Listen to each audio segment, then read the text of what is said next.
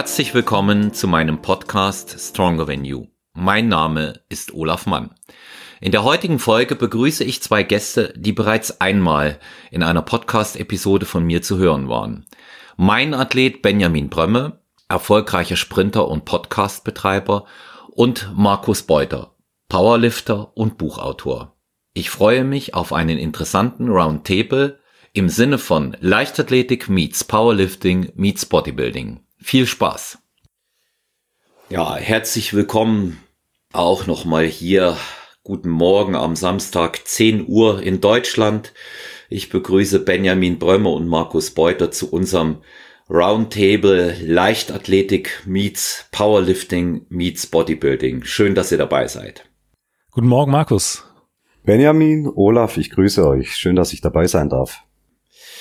So, damit der Roundtable auch äh, gleich die richtige Power hat, was Training und die Erwartungen unserer Zuhörerinnen und Zuhörer angeht, eine Frage in die Runde vorab, bevor wir in andere Details auch einsteigen. Ihr habt 25 Minuten Zeit oder jemand kommt zu euch und sagt, er hat nur 25 Minuten Zeit, das vielleicht äh, drei, vier Mal die Woche und ähm, er braucht einen Trainingsplan oder ihr selber sollt für euch einen Trainingsplan für 25 Minuten erstellen. Was macht ihr in diesen 25 Minuten, Markus?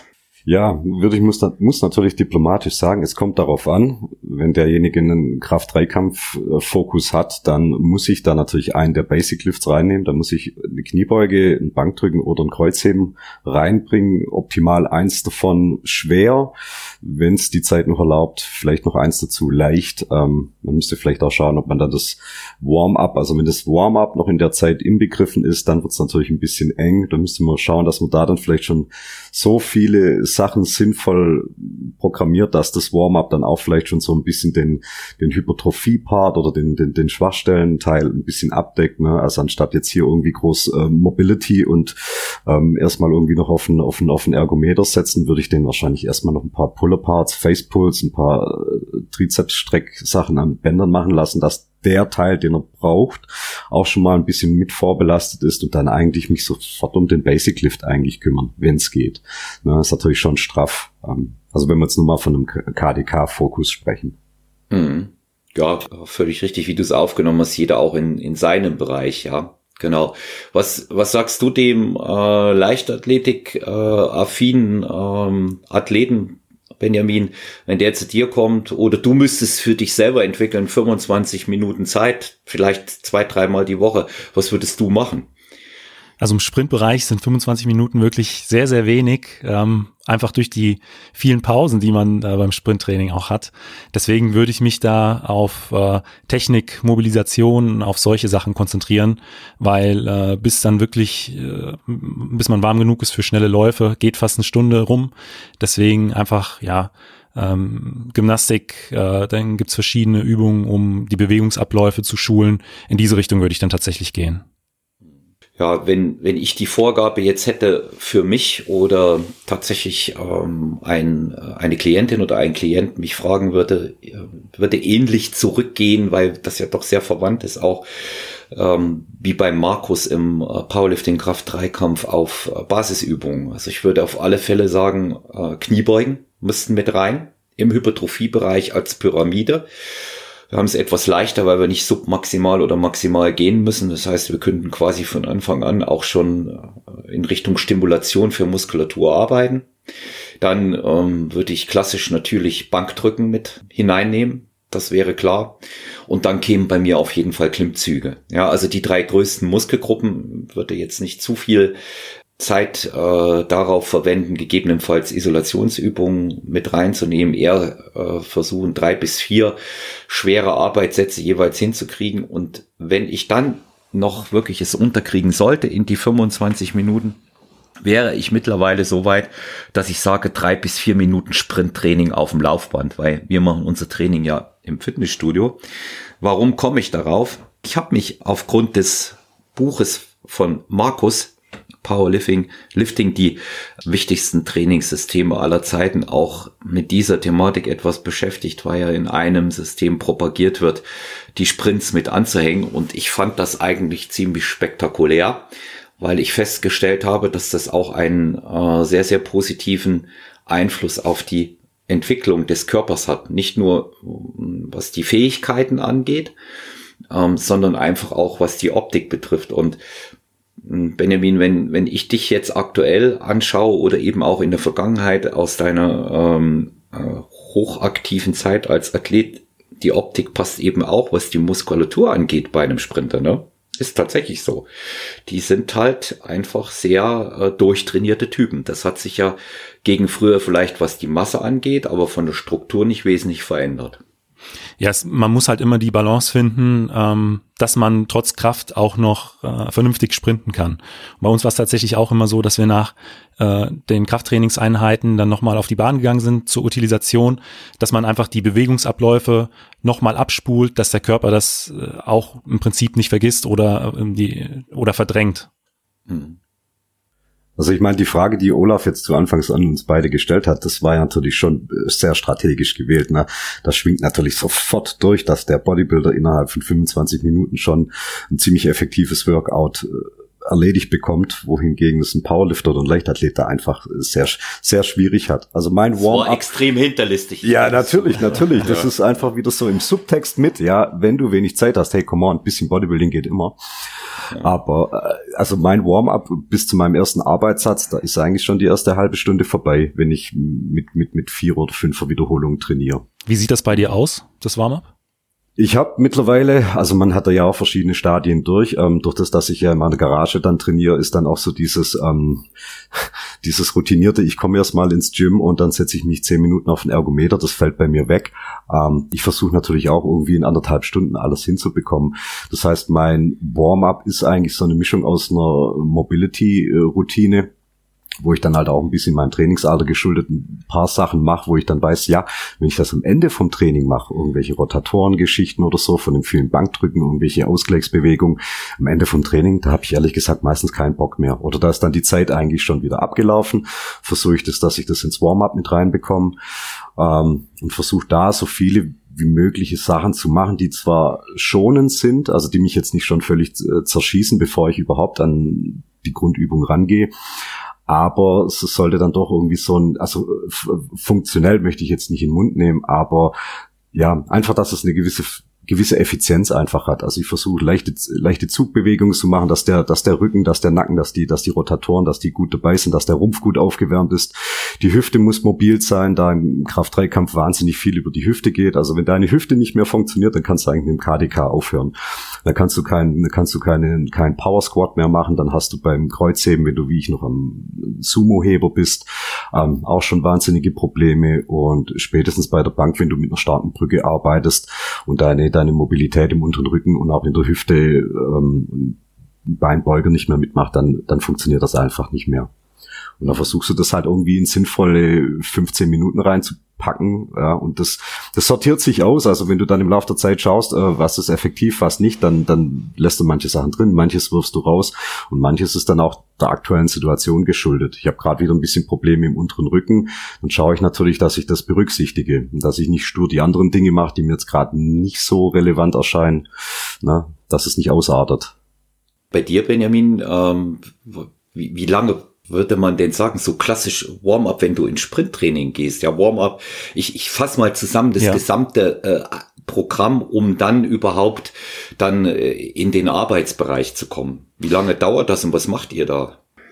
Also wenn es jetzt um wirklich schnelle Trainingseinheiten oder um eine Wettkampfvorbereitung geht, dann dauert das Aufwärmprogramm knapp eine, oder ziemlich genau eine Stunde. Es fängt an mit so 10 bis, 5, äh, 10 bis 15 Minuten Warmlaufen, aber auf einem ganz, ganz niedrigen Niveau. Das ist nicht wirklich viel schneller als Gehen. Ähm, und danach kommen 15 bis 20 Minuten Gymnastik tatsächlich. Ähm, zumindest war das immer bei mir so. Und dann äh, der nächste Teil ist Mobility, das ist so Sprint ABC, ähm, Skippings, äh, Kniehebelläufe, diese Geschichten. Und dann fängt man erst ganz langsam an mit so Steigerungsläufen. Also man läuft langsam los und wird dann immer schneller. Davon machen wir so zwei, drei Stück. Und dann so nach 50 Minuten ungefähr macht man nochmal drei Abläufe, nennt sich das. Das sind im Prinzip Starts ohne Startblock ähm, auf einem Leistungsniveau von so, ich würde sagen, 90 bis 95 Prozent. Und dann nach einer Stunde war ich äh, immer fit fürs, äh, für einen sehr, sehr schnellen Lauf oder ähm, ja, äh, für, den, für den eigentlichen Wettkampf dann tatsächlich. Also mit 25 Minuten ist es schwierig, ein äh, gezieltes Sprinttraining äh, zu gestalten. Mhm. Ja, also da, das war natürlich jetzt auch einfach äh, eine Frage, was, ja. was man machen kann, wenn man wenig Zeit zur Verfügung hat. Ähm, aktuell in der Phase hat ja, wenn man jetzt mal von der Witterung absieht, äh, gibt sicherlich äh, bessere Möglichkeiten, sich die Zeit auch einzuteilen für ein Training.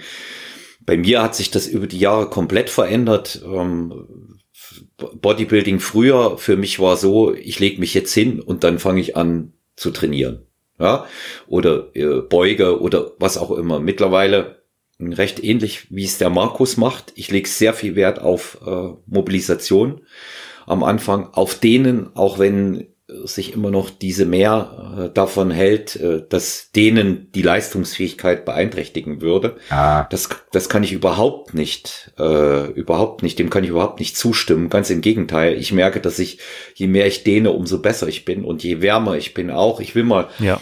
so ein, ein Beispiel nennen, dass es etwas konkreter wird auch. Also ich, äh, klassisch trainiere ich momentan Pull, äh, Push Beine und ähm, ich mache zum Beispiel am Pulltag ein Aufwärmprogramm aus denen mit den äh, Resistant-Bändern. Und dann sind meine ersten drei Übungen ist so ein, so ein Tri-Set, ja, an dem ich Überzüge am Kabel mache, ähm, eine Bauchübung mit reinbringe und ähm, noch äh, Hyperextensions dazu. Die mache ich immer so in vier Umläufen. Ja, diese drei Übungen hintereinander mit vier Umläufen und dann bin ich warm. Aber vorher ist auch wirklich sehr stabil mit den Bändern gedehnt und dann gehe ich ins Kreuzheben rein. Ja, das hat sich zu früher völlig verändert. Ähm, beim, äh, beim Kampfsporttraining früher bin ich Seil gesprungen, ähm, ein bisschen warm gelaufen und dann ging's los. Das würde ich heute nie wieder tun. Ja, ich würde definitiv viel mehr Wert darauf legen, mich gründlich aufzuwärmen, weil einen großen Teil auf diesen immer wieder, äh, bei diesen immer wiederkehrenden Problemen führe ich einfach auch darauf zurück, dass ich mich früher nicht gründlich aufgewärmt habe. Ja, und das ist so, so Wissen, was dann, äh, was dann eben auch äh, sich über die Jahre manifestiert. Das gebe ich auch meinen Klienten dann so weiter. Bei euch beiden und, und jetzt auch bei mir selber, spielt äh, Mobility eine große Rolle, nimmt auch immer mehr Raum in diesen äh, medial propagierten Trainingsprogrammen ein, ohne dass ich so richtig glaube, dass die meisten wissen, was sie da tun. Wie sieht denn das Mobilisationsprogramm für einen Sprinter aus? In deinem Podcast Mein Athlet, Benjamin, haben wir ja auch schon einiges äh, im Bereich Biomechanik ähm, hören können und da hat das natürlich einen ja. sehr hohen Stellenwert, ja.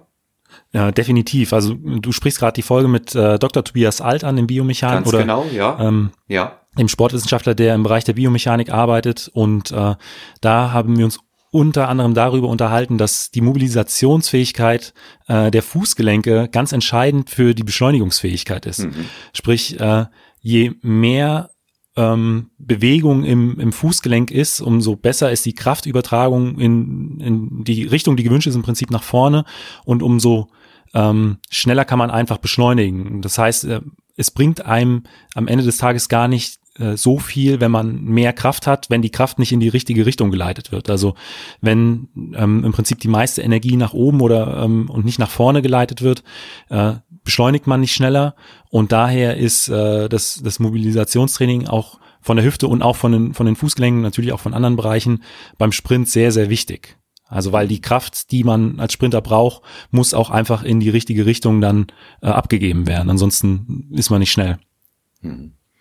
Das mit den Fußgelenken, das kommt dir auch äh, bekannt vor. Knöchel, Fußgelenke, ne? Markus hat auch bei unseren Übungen, die wir nun natürlich auch, sehe ich anders, äh, mit anderen Wiederholungszahlen, aber auch häufig ausführen. Ja. ja, das spielt nicht, nicht ganz unerhebliche Rolle. Also wenn du jetzt bei einem Powerlifter davon ausgehst, dass der mit einem, mit einem äh, Low Bar Squat arbeitet und also gesprochen von den normalen, normalen äh, Verbänden, wo eine Beuge unter parallel stattfinden muss, ja, da brauchst du eine gewisse äh, Knöchelmobilität im, im, im Fußgelenk unten, weil sonst ist das oftmals auch ein limitierender Faktor. Ne? Also weil die Knie, das ist das eine, das Hüfte ist nochmal das andere. Aber äh, wenn du jetzt nicht überbreit stehst, wie in manchen von diesen amerikanischen Verbänden, wo gerade mal so parallel als Tiefe gefordert wird, dann musst du schon so weit runtergehen, Knie nach außen schieben und wenn dann die, wenn dann die Fußgelenke unten nicht mitmachen, dann hebst du halt von der Ferse ab und dann war's das mit deiner Stabilität. Das kannst du dann noch ein bisschen mit olympischen Gewichtheberschuhen kompensieren. Das machen auch die meisten äh, Raw-Athleten auch, so wie ich auch. Dann, dann kriegst du dadurch nochmal so, ein, so, ein, so eine erhöhte Ferse ist auch nochmal ein kleiner Vorteil, ähm, weil dieses Szenario, dass man mit Jacks ähm, seine Beuge macht, das ist eigentlich, das ist eigentlich vorbei. Ist nicht stabil genug. Aber wenn du ja, und dann natürlich ganz wichtig bei uns, fast eigentlich noch wichtiger ist die Handgelenksmobilität, weil sonst nichts, kein gutes Bankdrücken, keine gute Kniebeuge, wenn die Handgelenke nicht mitmachen. Das ist eigentlich fast entscheidender. Kann ich bestätigen. Ja, also äh, der der größte Gamechanger im Jahr 2020 für mich war äh, war definitiv, dass ich die äh, Powerlifting-Schuhe gekauft habe. Definitiv. Was, ja. Was hast du, hast du, was heißt bei dir Powerlifting-Schuhe, olympische Gewichtheberschuhe? Also genau, olympische Gewichtheberschuhe. Also das war, das war mit, mit, mit Abstand das, äh, das Wichtigste. Das hat sich auch wirklich stark verbessert. Ja. Da hätte ich noch mal eine Frage an Markus. Äh, was hast du für Übungen äh, zur Mobilisation der Fußgelenke? Also vor 20 Jahren hätte dir wahrscheinlich jemand gesagt, der Athlet macht sich mit der Stange warm und der geht dann halt in seinen Aufwärmsätzen so weit runter, hält die Position und ja, drückt sich da mehr oder weniger rein. Oder dann das Gewicht der Stange ähm, wird dafür sorgen, dass du in die Position kommst mit der Zeit. Aber du machst eigentlich, also so geht's mir zumindest, und das ist auch das, was ich von anderen kenne, du machst äh, Ausfallschritte nach vorne, du machst zeitliche Ausfallschritte und versuchst da ein bisschen einfach den Bewegungsradius zu erhöhen. Macht natürlich hier Sinn, das vielleicht dann äh, nicht gerade mit deinen Heber oder mit deinen, mit deinen Kniebeugeschuhen zu machen, weil du ja dann schon diese Fersensprengung hast von zwei Zentimeter, machst es dann am besten in Socken und äh, guckst halt da. Wobei, das, das kommt halt auch immer drauf an, manche Athleten bringen das mit und die brauchen da keinen Fokus drauf legen, da ist ja. das okay. Aber wenn du dann oftmals Leute hast, die aus einer anderen Sportart kommen, jetzt nimmst einen klassischen Fußballspieler, der versucht zu Kniebeugen, der hat, der hat keine, der hat keine Knöchelmobilität und da geht gar nichts. Ähm, du müsstest dann wahrscheinlich sogar mal mit, mit einem richtigen Profi mal dich äh, zusammentun. Ich denke, dass auch, dass auch generell die Zeiten vorbei sind, wird ja immer noch mal gern behauptet, wenn du hier solche Oldschool Bodybuilder bei uns zum Beispiel hörst, wie Markus Rühl, den ich ja äh, klasse finde, auch äh, bei dem, was er, was er geleistet hat und wie er mal aussah, wie auch immer äh, das auch im Einzelnen zustande gekommen ist. Aber der sagt, ja, ganz breiten Offenbacher Dialekt, da bin ich hin und mit ausgelatschte Turnschuhe, ja, da, da machst du heute keine Kniebeugen mehr, ja. Es würde auch keiner auf die Idee kommen, auf die Tatanbahn mit ausgelatschten Turnschuhen zu gehen, oder Benjamin? Zumindest nicht, äh, wenn er wirklich sprinten möchte, nee. Ja, ja, denn da, da, so, so ganz ohne Equipment geht's dann doch nicht. Und äh, ich bin auch der Meinung, diese Dinge sind dazu da, um uns zu verbessern, um uns auch das Leben als Athleten zu erleichtern. Und warum soll ich sie dann nicht nutzen? Ja, das ist, ja. ja, eine Sache noch zur Mobilität. Also es besteht dann auch manchmal so ein bisschen dieser überambitionierte Wahn, dann auch seine Mobilität zu sehr zu verbessern, als es der Sport erfordern würde. Also ein Powerlifter, der muss jetzt nicht übermobil sein oder so eine Hypermobilität sich aneignen, weil das ist dann auch gleichzeitig wieder so ein Faktor, der macht dich instabil. Also komm so weit runter, dass du deine Wettkampfbeuge gültig bekommst oder dass du dann auch mal Highbar squatten kannst, tief, ja, das ist gut. Meistens hilft es dann auch schon, um die, die äh, Knöchelmobilität irgendwie ja, zu erhalten. Aber mach jetzt auch nicht mehr, als das du brauchst. Also wir müssen, äh, wir müssen kein äh, Spagat können, wir müssen jetzt nicht äh, die, die hinterm Rücken äh, die, die Hände zusammenführen können. Das muss nicht sein. Also nicht mehr als der Sport braucht. Von Schwergewichtern habe ich dann schon oft gehört, äh, diese Steifheit, die ich jetzt erlangt habe, dafür habe ich jahrelang dafür trainieren müssen. Also sprich, wenn du, wenn du zu, wenn du zu locker bist eigentlich, wenn du zu leicht runterkommst, dann musst du dich schon fast wieder anstrengen, dass du da eine, einen Gegendruck aufbaust. Also wer, wer dann runtersaust in eine Beuge, weil er einfach so mega mobil ist, da muss dann muskulär dann schon wieder dagegen arbeiten. Ja, das ist ja doch so, was wir immer versuchen, wenn, wenn, wenn so Stabilität gepredigt wird, das merke ich ja auch, wenn ich mit meinen Klientinnen und Klienten arbeite bei der Kniebeuge, ja. Sie stabil bleiben, kontrolliert das Absenken auch des Gewichtes, ja. Und ähm, de, das kann ich mir schon vorstellen, dass dann jemand auch daran hart arbeiten muss, wenn er das mit besonders schweren Gewichten macht. Ne? Benjamin, ich sehe zum Beispiel, wenn ich Leichtathletik-Wettkämpfe geschaut habe und auch natürlich immer noch schaue, extrem so im äh, Volkssprachgebrauch gelenkige Athleten. Ist das nur so der Eindruck von außen oder, oder stimmt es? Ob Weitspringer, Sprinter, Hochspringer, also auch die, die anderen technischen Disziplinen natürlich. Ich, ich finde, dass die immer extrem mobil sind. Ähm, also die erfolgreichen Athleten, die müssen auch ein Mindestmaß an, an Mobilität mitbringen. Ich glaube, also mein Eindruck ist eher der, dass äh, die, die Stabilität weniger das Problem ist. Auch, ich weiß nicht, im Powerlifting wird das ähnlich sein, wenn man viel trainiert, ähm, hat man einen gewissen Muskeltonus äh, und dann ist eher nicht das Problem, dass man zu äh, locker ist oder hypermobil, sondern man muss eher dann äh, wirklich an der Mobilität arbeiten, dass sie erhalten bleibt oder verbessert wird. Und ähm, die, die Athletinnen, Athleten, die du bei Wettkämpfen siehst, das ist ja wirklich die äh, deutsche Spitze oder die Weltspitze. Und da muss einfach alles zusammenkommen, um auf dieses Niveau, um es auf dieses Niveau zu schaffen. Deswegen ähm, sieht das dann auch immer so geschmeidig aus. Also, aber ich glaube, bei den wenigsten ist da tatsächlich das Problem, dass die hypermobil sind, sondern eher, dass sie ähm, daran arbeiten, die, das richtige Maß an Mobilität zu bekommen. Hm. Also, mir fällt da immer äh, der erfolgreichste Stabhochspringer aller Zeiten ein, Sergei Bubka. Ja. ja. Der war also er, erstmal extrem mobil, der war durchaus muskulös, aber auch nicht zu muskulös, damit er fliegen konnte, aber der war auch in allen anderen Teildisziplinen. Ähm, ich hatte ich hatte in der Schule mal einen Text übersetzt aus dem Russischen ins Deutsche mit ihm. Da wurden äh, seine Zeiten und Weiten in diesen anderen Leichtathletikdisziplinen äh, ja. beschrieben. Also der war ein Top-Weitspringer, der war ein Top-Sprinter, äh, der ist unter der 10-5 auch gesprintet. Ja. Stark. Ja, und äh, das, das zeigt eben auch, wie du es sagst, äh, Benny, dass die wirklich in, in diesen äh, Bereichen äh, gearbeitet haben und auch weiter arbeiten müssen. Ja. Ja.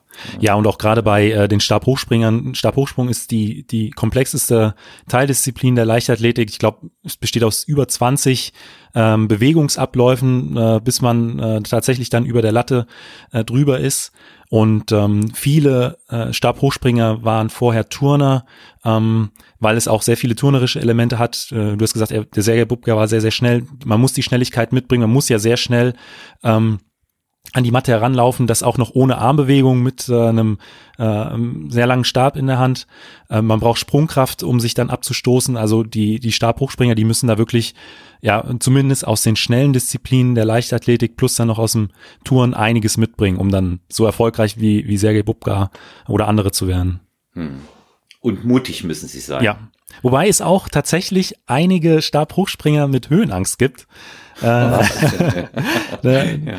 Da, es war auch eine Frage, äh, die ich schon mehrmals an Stabhochspringer und Stabhochspringer gestellt hatte. Und äh, es gibt den einen oder die andere, die dann tatsächlich die Augen zumachen, wenn sie dann in der Luft sind. Hätte ich nicht gedacht. Äh, ich glaube, ich glaube sowieso Mut spielt äh, bei, bei sportlichen Höchstleistungen immer eine wichtige Rolle. Das ist ganz egal, in welcher Sportart äh, ja. dich, du dich da aufhältst. Und Thema Mut oder Angst. Äh, Markus, ich habe die Überleitung nicht umsonst gewählt. Schwere Gewichte, wichtiges Thema. Wie gehe wie, geh ich daran? Das erfordert Mut zu sagen, ich lege mir 160 Kilo beim Bankdrücken auf ich glaube jetzt so die Problematik 200 Kilo beim Kreuzheben, wenn ich es mir zutraue, die ergibt sich nicht, was das Thema Mut angeht, weil wenn es nicht hochgeht, geht es nicht hoch. Ja, es wird fataler, wenn beim Bankdrücken sich das Gewicht absenkt und du es nicht mehr hochbringst, niemand ist dabei. Ja, oder eben auch bei der Kniebeuge. Wie, wie entwickelt man das über die Jahre? Also zwei Sachen dazu. Zum einen, ich habe mehr Angst vor 200 Kilo Kreuzheben als vor 160 Kilo Bankdrücken ähm, oh, weil ich mich beim, weil ich mich beim Kreuzheben einfach, du hast, durch das, dass beim Kreuzheben, der, das ist der einzige dieser drei Lifts, der ja mit der Konzentrik startet. Ne? Mhm. Das heißt, immer wenn ich mir die Stange auf den Rücken lade oder beim Bankdrücken sie über meiner Brust erstmal stehen habe, dann fährt sich ja schon mein zentrales Nervensystem hoch. Das heißt, okay, Alarmbereitschaft, jetzt passiert was, ich gehe erstmal in die Exzentrik und dann kommt die Konzentrik. Kreuzheben ist halt immer, du gehst ran und du musst das Ding hochziehen. Klar, natürlich, es ist, ähm, es ist insofern kontrollierter, dass wenn es nicht hochgeht, geht es nicht hoch oder wenn ich es fallen lasse, ja mein Gott, dann lasse ich es fallen. Aber wenn wir beim Bankdrücken und beim Kniebeugen die Safeties haben, dann können wir die dann auch abwerfen oder uns zumindest so langsam runterlassen, dass man es da dann natürlich ablegen kann, kontrolliert, ohne eine Verletzung zu riskieren. Ähm, aber diese Angst, die würde jetzt ja nur im Prinzip auftreten, wenn du, sagen wir mal, du bist ein 100 Kilo Bankdrücker und du meinst aus irgendwelchen Gründen 160 Kilo dann auflegen zu müssen. Da ist natürlich Fight or Flight äh, vorprogrammiert. Aber wenn du dich im Laufe der Zeit an die Leistung hinführst, äh, ist das dann schon nochmal was anderes. Ein bisschen spannender wird's, wenn du mit äh, Equipment antrittst, wenn du ähm, mit, mit Kniebeugeanzug, mit Bankdrückshirt oder so arbeitest, wo, sagen wir mal, bei einem 150 Kilo Bankdrücker dann 200 Kilo äh, zu drücken möglich wäre. Das ist dann nochmal was anderes. Ne? Wenn du da auch einen Fehler machst, technisch, da reichen, da reicht mal ein Zentimeter äh, Abweichung im idealen Handelpfad, dann schmiert das Gewicht natürlich ab. Und das ist ein Gewicht, das kannst du muskulär nicht mehr steuern. Das ist sehr auf deine Technik angewiesen und äh, auf, die, auf die Bewegung selber. Das kannst du nicht mehr hochmuskeln. Das kannst du auch nicht mehr kontrolliert ablegen. Und wenn du dann keinen guten Spotter hast und deine Safeties äh, fünf Zentimeter zu tief eingestellt waren, dann hast du ein nachhaltiges Problem. Das kann durchaus auch eine Angst sein, die dann bleibt. Ja. Auch, ja, natürlich. Ja, also ich habe ich hab einen, einen Tra früherer Trainingspartner von mir, der an der Stelle auch hier gegrüßt sei, Engelbert, ein hervorragender äh, Bankdrücker, hm, auch im Verhältnis äh, zu seinem Körpergewicht. Und der hatte sich in der Schulter verletzt. Und wenn du den jetzt siehst heutzutage, wie der 100 Kilo absenkt, der braucht äh, dafür sechs bis sieben Sekunden oder auch mehr bei 110 Kilo. Je schwerer es eigentlich wird, umso mehr Zeit nimmt er sich für die Negativbewegung, weil er einfach, er sagt, er hat Angst davor. Er verschenkt lieber die eine oder andere Wiederholung in dem Bereich, als dass er das zu schnell nach unten bringt. Ist ja aber auch kein nachteiliger Trainingseffekt. Nein, ja. nein, für die, für die, für die muskuläre Entwicklung mit Sicherheit kein Nachteil. Ich meine, er wird keine Rekordversuche mehr machen und insofern sehe ich, sehe ich das jetzt auch nicht so dramatisch. Ja.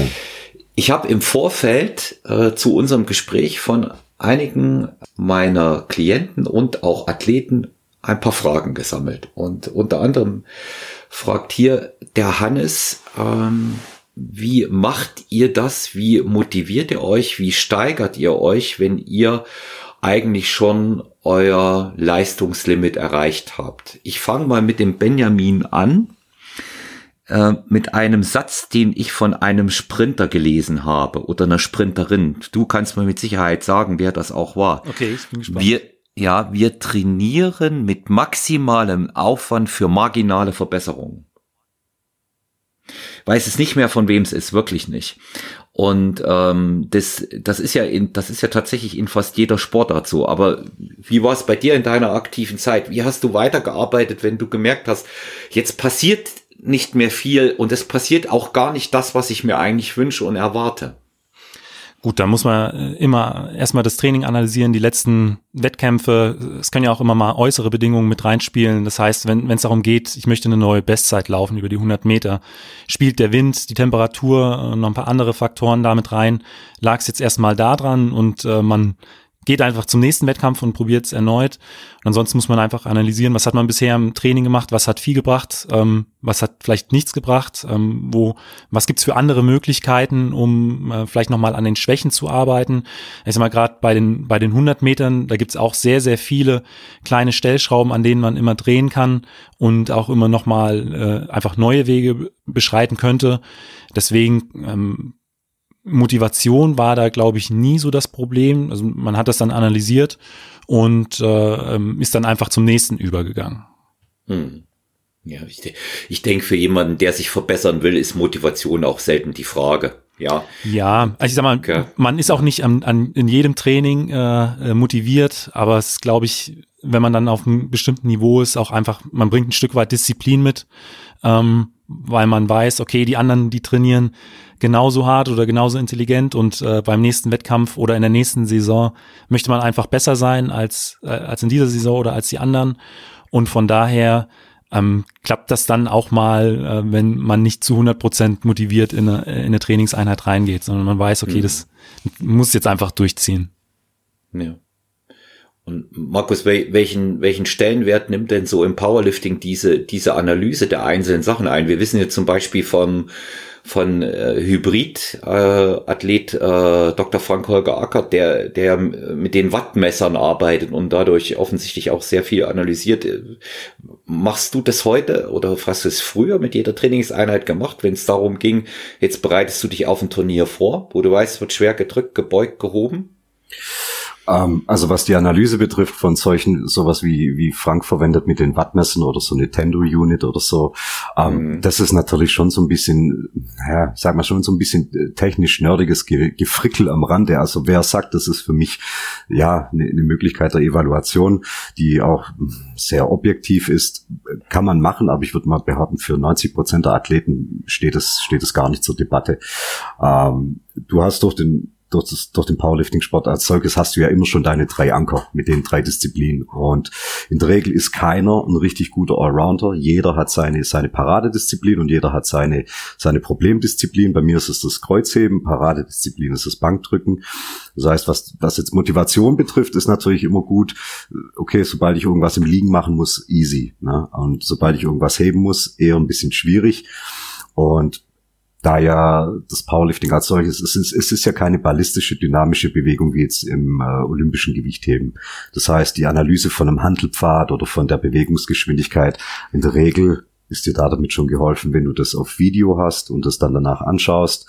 Feedback vielleicht von einem Trainingskameraden äh, oder im besten Fall natürlich von einem Coach ist ideal.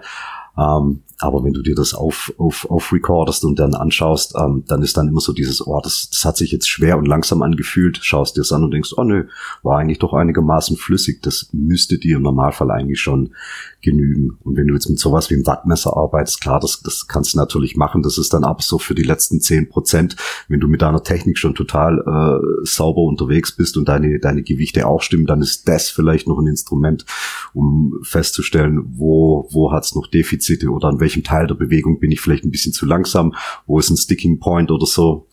Aber das ist dann wirklich schon arg, arge äh, Detailprogrammierung. Mhm.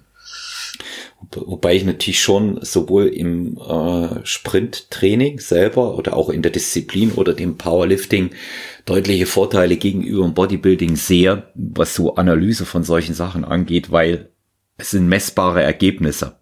Ja, das ist eben nun mal das Gewicht und entweder du drückst es oder du drückst es nicht und entweder du läufst diese Zeit oder du schaffst sie nicht oder weniger oder mehr, ja. Und ähm, beim Bodybuilding hast du halt immer das Problem der Optik. Äh, es ist es ist nichts Objektives, es ist, ist nichts Messbares, ja.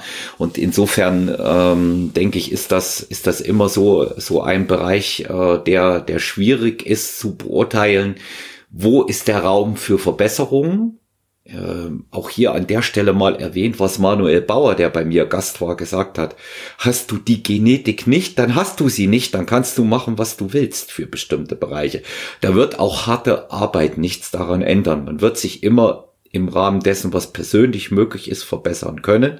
Aber es gibt bestimmte Sachen, die dann einfach nicht machbar sind. Und so, so sehe ich das tatsächlich eben auch, äh, dass man sicherlich den, den Raum für äh, Verbesserungen in unserer Sportart, in meiner aktuellen Sportart immer darin sehen, sehen muss, bin ich äh, eine bessere Ausgabe eben auch von mir selber, weil ich ja unterm Strich nichts Abrechenbares wirklich habe. Ja.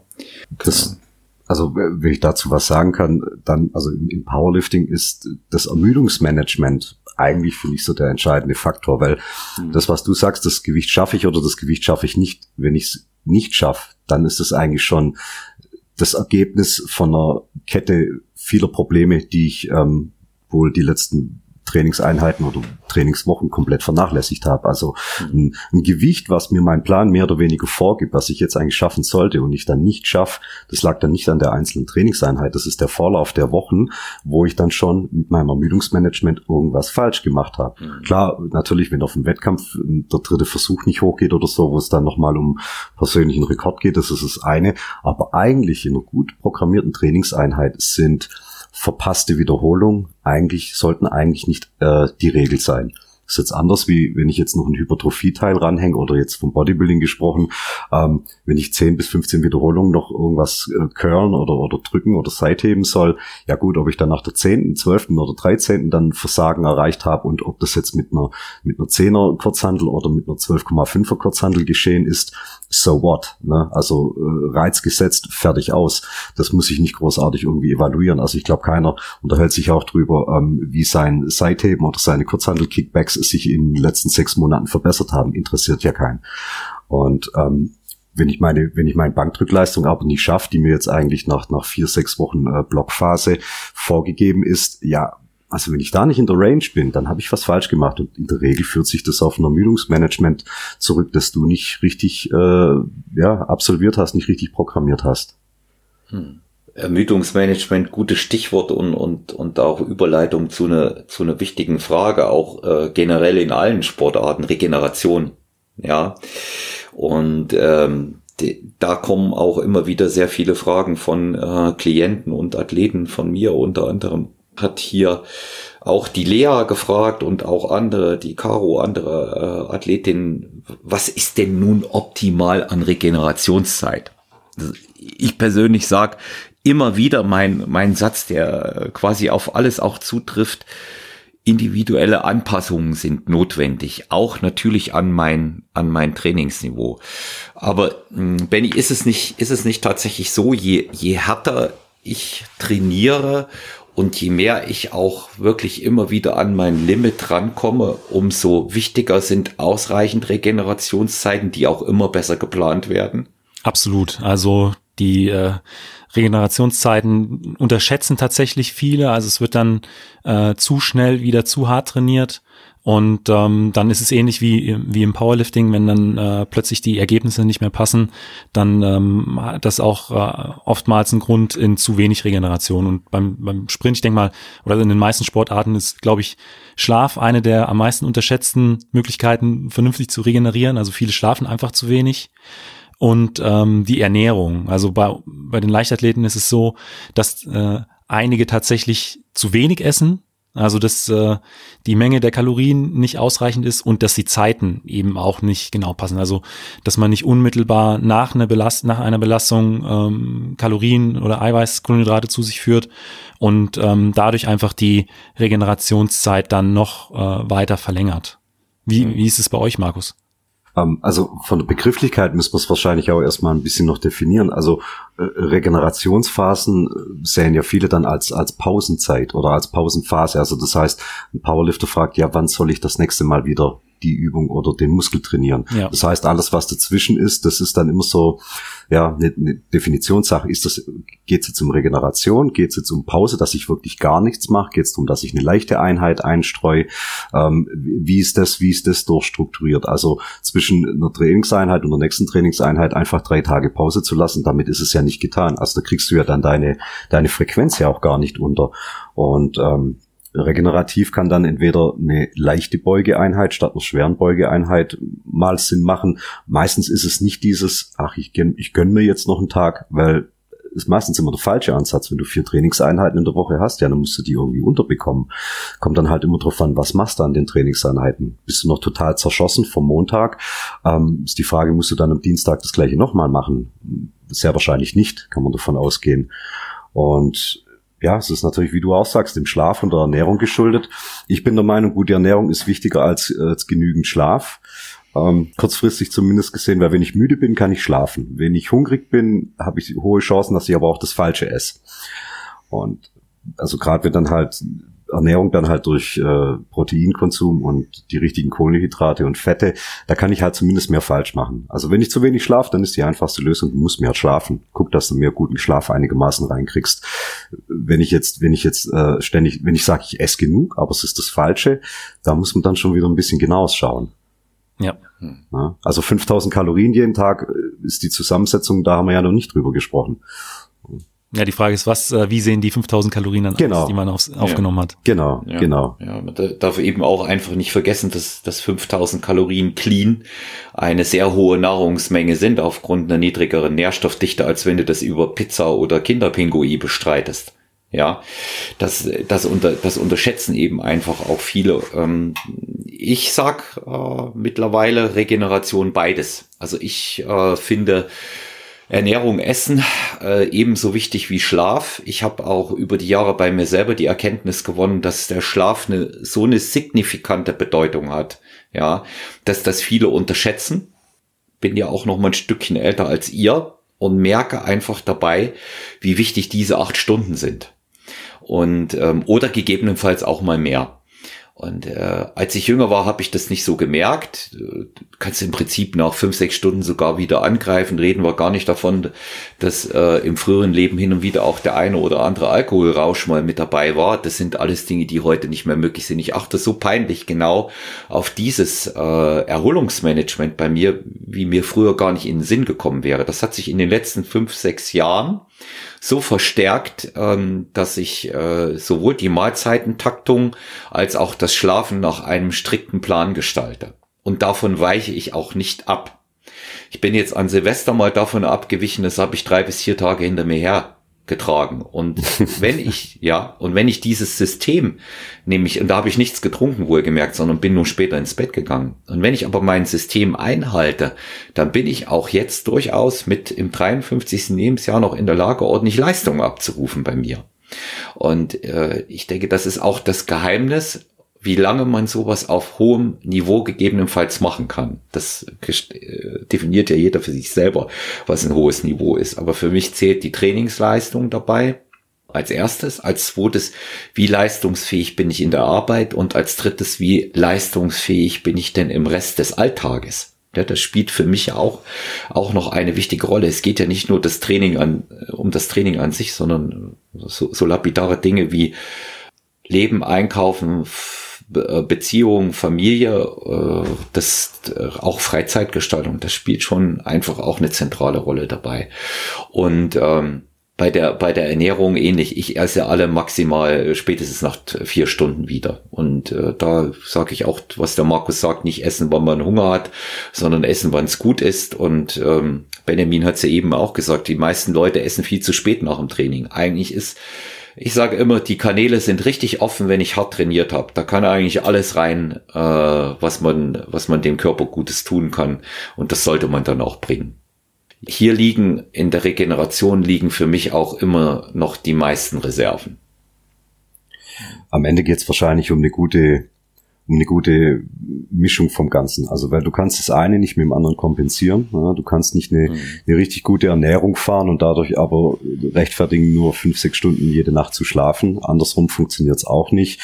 Ähm, das bestprogrammierteste Training ist auch nicht allein Garant dafür, dass du dann auch Erfolg haben wirst, wenn andere Faktoren nicht stimmen. Es sollte einigermaßen sich die, die Waage halten und manche Teile, also ich sag mal, über eine gute Ernährung, da hast du wahrscheinlich immer ein bisschen mehr Kontrolle als jetzt zum Beispiel über deinen Schlaf. Weil Schlaf bedingt dann immer noch andere Faktoren. Ich meine, hey, wenn mir jetzt einfach irgendein Problem gerade durch den Kopf geht, von, von der Arbeit oder sonst irgendwas, dann hindert es mich dann einfach am guten Einschlafen vielleicht.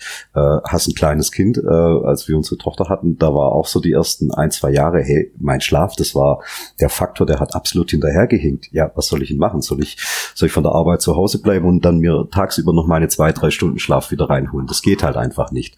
Und eine Ernährung, die kannst du meiner Meinung nach immer eigentlich ganz gut organisieren, wenn du bereit bist, da ein bisschen Aufwand zu investieren. Aber andere Faktoren, äh, ja, die sind meistens einfach dann noch von, von Sachen abhängig, die kannst du nicht immer steuern. Stress auf der Arbeit und so weiter und so weiter. Schwierig. Und man macht sich dann oftmals dann auch so verrückt, ne? Also man sieht dann halt auf Social Media, sieht man dann immer wieder obsessiv wie man in irgendwelche Richtungen gehen könnte. Da könnte man noch mehr machen. Mobility kannst du immer mehr machen. Deine Ernährung kannst du noch besser timen und das und das und das.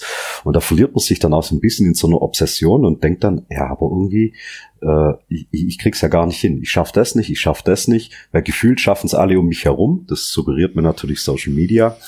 Ähm, und ich bin dann da gar nicht mehr so sicher, bin ich eigentlich noch in einem ausgewichenen, äh, in einem ausgeglichenen Bereich, wo eigentlich so im Großen und Ganzen alles passt. Und dann brauchst du halt so ein paar Anker, die dir das dann halt bestätigen. Was kannst du machen? Du kannst dir deine Sachen notieren, kannst deine Ernährung ein bisschen tracken, dein Training würde ich sowieso jedem raten, das sollte hoffentlich dokumentiert sein, ähm, dass du immer weißt, hey, wie, wie stand es denn vor vier Wochen um meine, um meine Kraftwerte? Das kann dir danach wieder einen, einen Rückschluss liefern dazu, wie es gerade um dich bestellt ist. Ja, hm.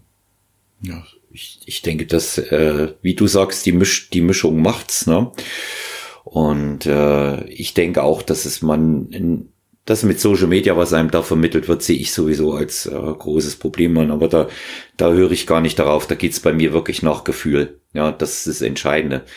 Benny, bei dir aktuell mit zwei kleinen Kindern, äh, Schlafmanagement, äh, das ist eine Kunst, gell? Oder? Ja, ja da, ähm, das kam mir bekannt vor, was der Markus da mhm. erzählt hat. Ähm, ja, wenn man die Möglichkeit hat, äh, zu schlafen irgendwie tagsüber, dann versuche ich die auch am Wochenende mal zu nutzen. Aber das sind alles immer nur Phasen, das geht auch vorbei, das stimmt. Also momentan wäre das Regeneration über den Schlaf für mich eher schwierig umzusetzen. Da ist es mit der Ernährung schon äh, dann doch deutlich einfacher. Also ähm, da habe ich auch während meiner aktiven Zeit tatsächlich auch mit einer äh, Ernährungsberaterin zusammengearbeitet und da waren auch mal in der Zeit, als es darum ging, äh, doch noch mal ein bisschen mehr Muskelmasse aufzubauen, diese 5000 Kalorien auch mit äh, ein Thema. Und ähm, das war schon beeindruckend, was ich da wirklich den ganzen Tag zu mir nehmen musste, ähm, weil ich davor eigentlich immer schon so gegessen hatte, dass ich satt war. Deswegen, ähm, wie, wie sieht das denn bei euch aus, äh, wenn, wenn ihr tatsächlich äh, drei, vier, fünf, sechstausend Kalorien am Tag zu euch nehmt? Was, was esst ihr da in der Regel oder zu welchen Zeiten? Also bei, bei mir ist es, ist es tatsächlich so, äh, Limit sind, muss das dazu sagen, auch einfach, weil mein, mein Stoffwechsel nicht mehr äh, so optimal ist in meinem Alter. Auch das, das kann ich auch nicht mit Training kompensieren. Das muss man immer sehen, äh, wo, wo will ich denn da eigentlich hin. Ich bin so bei circa 4000 aktuell. Ist eher, sind eher Erhaltungskalorien, auch aufgrund der Tatsache, dass ich wirklich enorm viel Cardio mit dazu mache gerade, weil es mir aber auch Spaß macht. Und ähm, ja, also ich äh, bin eher der Typ, der viel Fett isst. Ich bin so bei ähm, 130 äh, bis 140 Gramm Fett am Tag, sauber. Ja, also saubere Fettquellen, sprich aus äh, ganzen Eiern, Avocado, Öl, Nüsse, diese Dinge und ähm, habe allerdings auch 300 Gramm Eiweiß täglich und der Rest über Kohlenhydrate, bis sich es auf die 4000 ergänzt. Ich benutze ausschließlich äh, als Kohlenhydratquelle Hafer, weil ich den am besten vertrage. Alle anderen Sachen funktionieren bei mir nicht gut, hin und wieder mal ein paar Kartoffeln. Und ich takte das ein ähm, auf sechs Mahlzeiten, manchmal auch sieben, aber sechs Mahlzeiten sind es immer. Markus, ja. wie ist das bei dir? Naja, also die, die 5.000, 6.000 Kalorien, die muss ich zum Glück nicht mehr zu mir nehmen. Ähm, also ich habe jetzt in der Zeit, in der ich mich ums Powerlifting gekümmert habe, auch äh, verschiedene äh, Gewichtsklassen mehr oder weniger durch. Ähm, meine schwerste Zeit war mit 102 Kilo beim Meter 76, da bist du dann schon ein ziemlicher Klotz. Äh, da brauchst du dann schon so die 5000 plus, je nachdem. Wobei, ja. muss man, das merkt man jetzt auch, wenn man Olafs äh, Kalorienzahlen hört, wenn du, also das, das reine Powerlifting selber, das ist jetzt ja auch nicht großartig, das macht ja deine Glykogenspeicher auch nicht so derbe leer. Ne? Also wenn du, wenn du im Bereich von Fünfer Wiederholung arbeitest, noch ein bisschen Assistance-Kram dazu machst, sowas wie Cardio, naja, sagen wir mal, gar nicht wirklich stattfindet, dann hast du da gar nicht so einen großen Umsatz. Das ist zwar schwer und anstrengend, was du machst, aber du, du pumpst dich da jetzt nicht leer wie in einer 60, 70 Minuten äh, Bodybuilding-Routine, wo du dann noch dreimal die Woche dann, ja, wie Olaf sagt, dementsprechend das Cardio-Training machst. Ähm, da geht das. Und wenn du jetzt nicht noch einen Beruf hast, wo du viele Kalorien liegen lässt, musst du teilweise gar nicht so viel essen, wie dir da manche immer propagieren. Und also aktuell, um, um sagen wir mal bei mir 90 Kilo zu halten, ähm, reichen irgendwo so zwischen drei und dreieinhalbtausend Kalorien. Ne? Gut, jetzt durch die Situation, Schule findet gerade nicht statt in der Schule. Als Lehrer, da, da verbrennst du dann doch auch noch ähm, ein paar Kalorien extra. Aber wenn ich sonst nicht viel zu tun habe, ähm, reichen eigentlich dreieinhalbtausend Kalorien. Die müssen dann auch gut strukturiert sein. Also ich schaue immer, dass es zweieinhalb Gramm äh, Protein pro Kilogramm äh, Körpergewicht äh, Protein sind. Und der Rest wird dann halt auch mit Kohlenhydraten und Fett aufgefüllt. Und da, ja, da brauchst du eigentlich als Powerlifter meistens gar nicht so viele Kohlenhydrate, wie man vielleicht vermuten möchte. Ja, das sind ja auch die Mengen, die sind ja unmöglich zu essen. Gell? Benny, du bist 1,90, gell? Und genau. aktuell wiegst du hat es mir gesagt, ich habe es leider vergessen, etwas über 80, glaube ich, gell? Hm, ziemlich genau 80 Kilo, ja. 80, ja. genau, ja. Wie, wie schaut, wie schaut's bei dir aus? Ich meine, gut, du hast jetzt nicht mehr das, äh, das Trainingspensum von früher. Ja. Hast aber deine Arbeit, hast äh, deine äh, beiden Kitties. Ähm, wie viel, wie viel Kalorien sind es bei dir? Mittlerweile äh, track ich meine Kalorien nicht mehr. Ähm, früher, als ich trainiert habe, äh, waren es so dreieinhalb äh, bis bis 4.000 Kalorien am Tag. Aber da muss ich auch dazu sagen, dass wir zwischen äh, 10 und äh, 17 Mal in der Woche trainiert haben. 17 Mal dann wirklich nur in den äh, Peak-Belastungswochen im Trainingslager. Das ging dann auch nur eine Woche. Danach war eine Entlastungswoche. Aber ähm, da ging es dann nochmal höher und wie gesagt dann auch bis auf bis auf 5000 Kalorien. Da war es im Prinzip trainieren, äh, essen, schlafen, trainieren, essen, schlafen. Und da spielt halt auch immer so, das hat auch das Timing immer mit reingespielt in die Richtung, dass wenn man vor einer ähm, Tempolaufeinheit zu spät gegessen hat, hat sich das dann natürlich gerecht. Also man kann keine äh, schnellen Läufe ähm, machen, wenn der, wenn der Bauch noch voll ist. Und äh, das dann zu koordinieren, diese Mengen äh, zu sich zu nehmen und dann noch vernünftig zu trainieren, das war schon immer eine, eine halbe Wissenschaft für sich. Und ähm, bei mir sah es dann auch äh, wie bei Markus so aus, zweieinhalb Gramm Eiweiß pro Kilogramm Körpergewicht und ähm, dann wir haben halt auch viel, ja, äh, viele Kat viel Kartoffeln und Ei, weil die Kombination auch eben dazu führt, dass äh, das Eiweiß dann besser aufgenommen werden kann. Ähm, Gemüse habe ich drauf geachtet, Fisch, äh, Fleisch, diese diese Geschichten. Aber es war schon teilweise wirklich ein, äh, ein Aufwand, das alles zu realisieren. Hm. Bist du, bist du genetisch betrachtet so einer, der schnell Energie umsetzt oder eher, der eher anlegt? Das ist ja auch ja, unterschiedlich, ja. was den Stoffwechsel angeht. Also ich habe einen sehr, sehr schnellen Stoffwechsel. Also hm. da ja, hatte ich keine du wirkst Probleme. auch sehr, sehr, sehr drahtig, ja. Also auch auf deinen Bildern früher sehr, sehr, sehr hart, sehr durchtrainiert, ja. würden wir jetzt sagen, gell? Markus würden sie sehr hart, ja. Und ein erstrebenswerter Look, ja. Ja, absolut, absolut, ja. Das ganze Jahr sichtbare Bauchmuskulatur. Ja, ne? ja. Also früher hatte ich so einen Körperfettanteil von äh, 6, 7 Prozent, jetzt werden es 11 sein, also ähm, Stark. immer noch in Ordnung. Frechheit. Ja, ja Frechheit, ja, also gleich, ja, Wahnsinn, ja, Wahnsinn. Ja. Gut, aber es, es ist eben äh, vieles, wie wir es vorhin gesagt haben, ist tatsächlich auch genetisch bedingt, ja. Das heißt zwar nicht, dass man es dann nicht, nicht erreichen kann, das bedeutet es gar nicht, aber bei mir war, was das Thema angeht, auch äh, Form und Wohlfühlen. Ne? War bei mir irgendwo vor acht, neun Jahren äh, mal der Anschlag erreicht. Da habe ich aufgehört, meine ähm, Saison einzuteilen in äh, Off-Season mit besonders viel Essen, Schrägstrich Fressen gegebenenfalls und dann wieder so eine äh, so eine Diätsaison. Das habe ich mache ich nicht mehr, schon lange nicht mehr. Seitdem hat das aufgehört. Also bei mir gibt's maximal fünf, allerhöchstens sechs Kilo Unterschied zwischen Wettkampf und äh, normaler Saison, weil ich auch gesagt habe sichtbare Bauchmuskulatur. Ich bin es auch ein Stück weit ähm, meinem Job geschuldet, dass ich das ganze Jahr über in Form aussehe. Ähm, ich habe jetzt nicht mehr so viele Sachen, mit denen ich punkten kann, mit Anfang 50 äh, als Trainer und ich kann nicht sagen, ich bin jugendlich frisch und springe wie ein Reh. Ja, das sind so nicht mehr solche Dinge. Auch die, die, die Kraftleistungen werden weniger. Letztendlich muss ich auch überzeugen, wie ich auftrete. Und das war so auch einer der Hintergründe, warum ich gesagt habe, ich spare mir diese großen Fresseinlagen, die, die mir auch nicht wirklich mehr gebracht haben. Na, mein aktuelles Beispiel, Markus, äh, wird, wird dich vielleicht interessieren. Meine Kraftleistung jetzt aktuell liegen so, ich wiege zwischen 83 und 84 Kilo, mal ein bisschen mehr, mal ein bisschen weniger, habe aber jetzt reine Kraftleistung äh, erreicht, die ich vor sieben, acht Jahren mit 93, 94 Kilo geschafft habe. Dann hast du doch ja. einiges richtig gemacht, mein Freund, ja. Das würde ich, das würde ich in, in dem Fall äh, einfach auch sagen, auch weil ich, weil ich immer wieder, immer wieder das Training angepasst habe.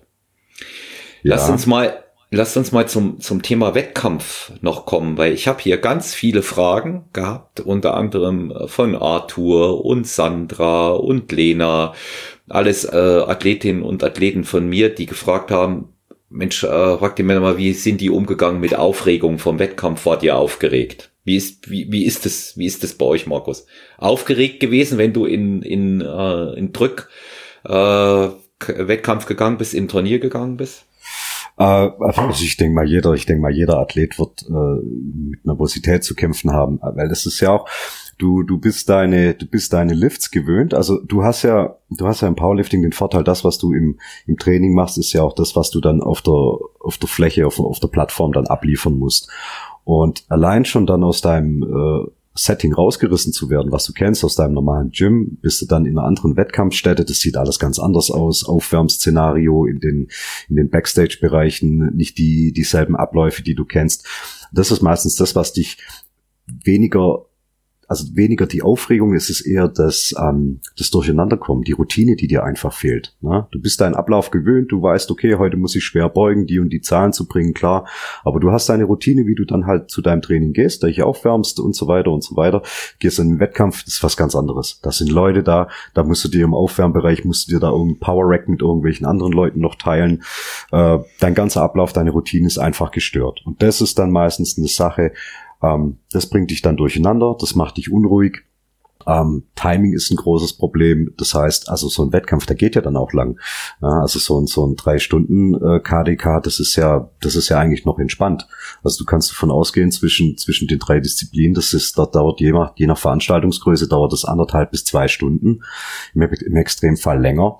Und das heißt, du musst ja dann auch diesen Drive irgendwie ähm, dir bewahren. Also einerseits kannst du nicht, kannst du nicht äh, fünf Stunden am Stück irgendwie pumped sein und irgendwie voll Schaum vor dem Mund haben. Äh, aber musst dann auch wieder gucken, dass du dann keinen Absacker kriegst. Also wenn ich dann zwischen mhm. Bankdrücken und Kreuzheben, die, also es geht los mit Kniebeugen, dann hast du das Bankdrücken, dann hast du das Kreuzheben und dann hast du nach dem Bankdrücken gut abgeliefert und dann heißt es so, okay, und jetzt äh, halbe, dreiviertel Stunde Pause, dann aufwärmen fürs Kreuzheben und dann geht's los in anderthalb Stunden. Ja, und das ist dann halt einfach ziemlich lang und in der Regel ist kein Powerlifter das gewöhnt. Ne? Also diese, dieses, dieses stundenlange äh, in dieser, in dieser Wettkampfsituation sein und dann aber wieder auf den Punkt genau abzuliefern, wenn es heißt, dein Name wurde aufgerufen, du hast jetzt 60 Sekunden an die Stange zu treten und den Lift zu absolvieren, sonst ist es ungültig gewesen. Das ist dann eine Sache, die bringt dich halt meistens einfach wahnsinnig aus der Ruhe raus. Und da ist es dann halt immer toll, wenn du einen guten Betreuer dabei hast oder ein bisschen Team oder so, wo man sich da so ein bisschen auffangen kann dabei. Und ja, das siehst du dann auch auf den Wettkämpfen. Manche sind völlig introvertiert, die sitzen zwischen ihren Versuchen und den einzelnen Disziplinen immer da mit ihren, mit ihren Headphones auf ähm, und sind völlig im Tunnel. Andere suchen den Kontakt, die Kommunikation, versuchen sie abzulenken, hier ein Sprüchchen machen oder sonst was. Das ist dann eher auch so meins. Ähm, also ich dann einfach versuche mit den anderen äh, Kollegen, die dann da sind, irgendwie dann so ein bisschen so eine, ja, einfach die gute Stimmung einigermaßen zu halten. Und ja, aber hey, wenn du dann auf die Plattform gehst, also am schlimmsten immer halt vor der ersten Kniebeuge, der erste Kniebeugeversuch, wenn der absolviert ist, in der Hoffnung noch erfolgreich, dann ist meistens immer so das Eis gebrochen und dann sind die nachfolgenden Sachen gehen einigermaßen. Aber bis zu dem Zeitpunkt, ähm, gerade wenn du dann vielleicht mit der Kniebeuge ein bisschen haderst, hast einen schweren Opener vielleicht gewählt, ja, hoffst, dass du auf Tiefe kommst, dass du da keinen Fehler machst. Ähm, das erste Gewicht fühlt sich meistens immer auch am schwersten an ja, und da hilft halt einfach nur eins, guck, dass du einigermaßen viele Wettkämpfe machst, wenn möglich, und versuch dann halt auch in den letzten Wochen vorm Wettkampf ähm, deinen Ablauf so hin zu manipulieren, dass das so ein bisschen Wettkampfcharakter irgendwie hat. Ja. Hm. Er hört sich sehr nach einem äh, Leichtathletik-Wettkampf an. Also da gibt's schon sehr, sehr viele Überschneidungen. Ähm, ist bei mir auch ähnlich gewesen. Ähm, da gibt's wirklich die Extrovertierten, die sich dann noch bis zwei Minuten vor dem Start äh, mit der mit Gott und der Welt unterhalten und andere, die dann schon anderthalb Stunden vor ihrem Lauf äh, nur noch mit Kopfhörern zu sehen sind und sich abschotten. Ähm, bei mir war das immer so, ich hatte das, was ich auch vorhin beschrieben habe, das Prozedere vor einem schnellen Lauf, das habe ich auch immer dazu genutzt, äh, vom Kopf her in Wettkampfstimmung zu kommen, weil wenn man wirklich schon eine Stunde vorher unter Strom steht äh, und äh, einfach ja diesen Wettkampfstress hat, dann ist man einfach ermüdet, wenn das eigentliche Rennen losgeht. Und äh, das ist, glaube ich, immer so die hohe Kunst, dann äh, so spät wie möglich äh, diesen Stress aufzubauen, den man auch ein Stück weit dafür braucht, um, um diese Leistung abzurufen. Ich denke mal, beim äh, Powerlifting ist es ähnlich, wenn man da äh, nicht äh, komplett, wenn man da komplett äh, auf die äh, entspannt auf die Bühne geht, ähm, kann man kein, keine Bestleistung heben oder drücken. Wie, wie siehst du das, Markus?